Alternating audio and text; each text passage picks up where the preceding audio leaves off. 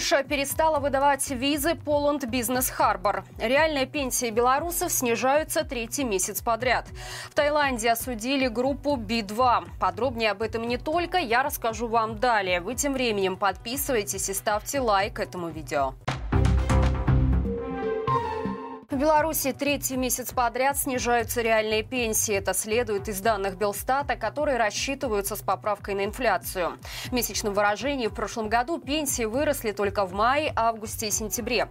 А заметнее всего они просели в феврале на 1,2%. Примерно такая же картина наблюдалась и в декабре, когда средние выплаты составили 692 рубля.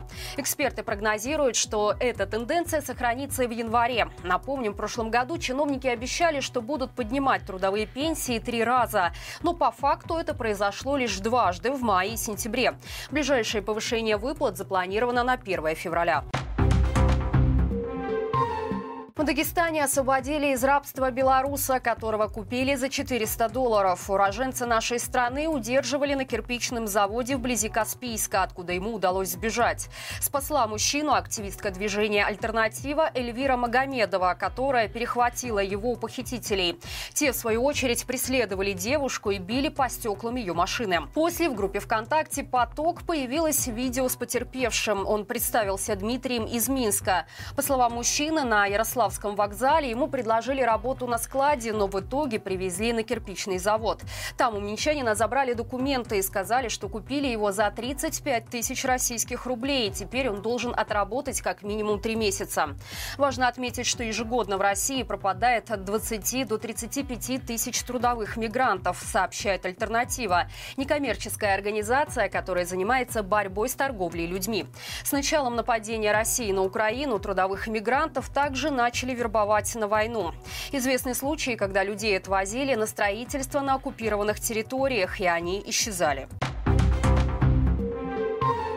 Польша перестала выдавать визы Poland Business Harbor, по которым в страну въехали более 65 тысяч белорусов. Как стало известно, прием документов на визы этого типа прекратился 26 января.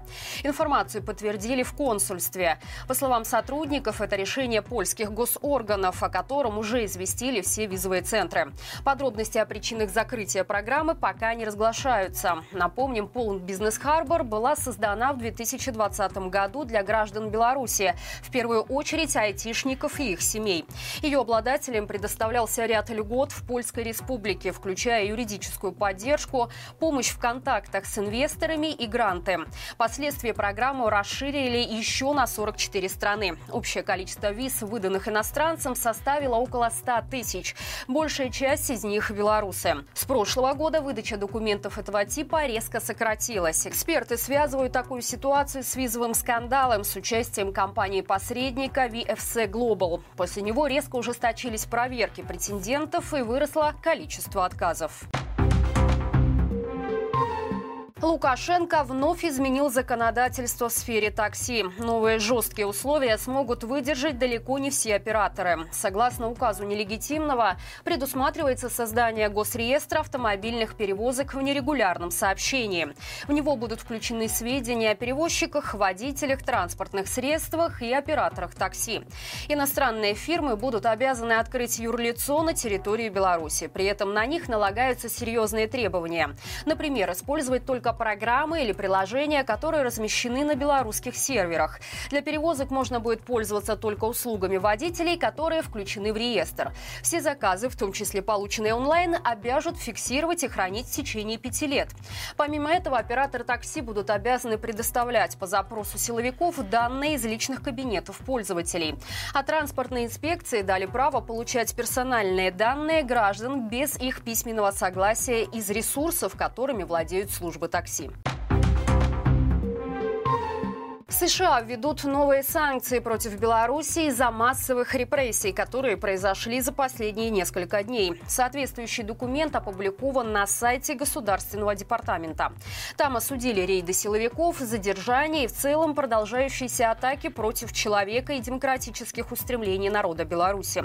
Ранее с призывом к новым санкциям и осуждением белорусских властей выступили в МИД Польши и верховный представитель Евросоюза по внешней политике Жозеп Барель. На Напомним, 23 января силовики задержали по меньшей мере 143 человека. Среди тех, кто подвергся репрессиям, преимущественно бывшие политзаключенные и родственники нынешних узников совести. Силовиков интересовали те, кто получил продуктовую помощь от инициативы I Need Help Buy. Сведения о получателях такой помощи они взяли из сервиса «Е-доставка», который принадлежит Евроопту. Однако задерживали и те, кто просто состоял в чатах, где обсуждалась помощь политзаключенным. Суд Таиланде оштрафовал музыкантов группы Би-2 на 95 долларов каждого. В среду их задержали на острове Пхукет, где артисты провели концерт. Сразу после выступления к ним в гримерную наведались сотрудники полиции. Их интересовало, почему для выступления и заработка у группы была оформлена туристическая виза, а не рабочая. После этого музыканты провели ночь в полицейском участке. Вчера же суд принял решение оштрафовать музыкантов. Сейчас они на свободе и готовятся к концерту в Дубае. Напомним, после начала полномасштабного вторжения России в Украину рок-группа Би-2 выразила свою антивоенную позицию и покинула страну. Весной прошлого года вокалиста группы Егора Бортника российские власти внесли в список иностранных агентов. Между тем, в январе в Таиланде отменили концерты юмористов Руслана Белого и Максима Галкина, которые также придерживаются антивоенной позиции. А в начале 2023 года появилась информация, что Таиланд будет выдавать выдавать России ее граждан, объявленных в розыск. Друзья, каждую пятницу мы проводим прямой эфир, в котором обсуждаем с экспертами главные темы недели. В этот раз поговорили о спящих ячейках в Литве, Польше и Украине, о которых так часто рассказывают Лукашенко и пропагандисты. Что из себя представляют клубы белорусов за границей, чем они занимаются и насколько это легально. Ссылка в описании к этому видео. На этом у меня все. Хороших всем выходных и живи Беларусь!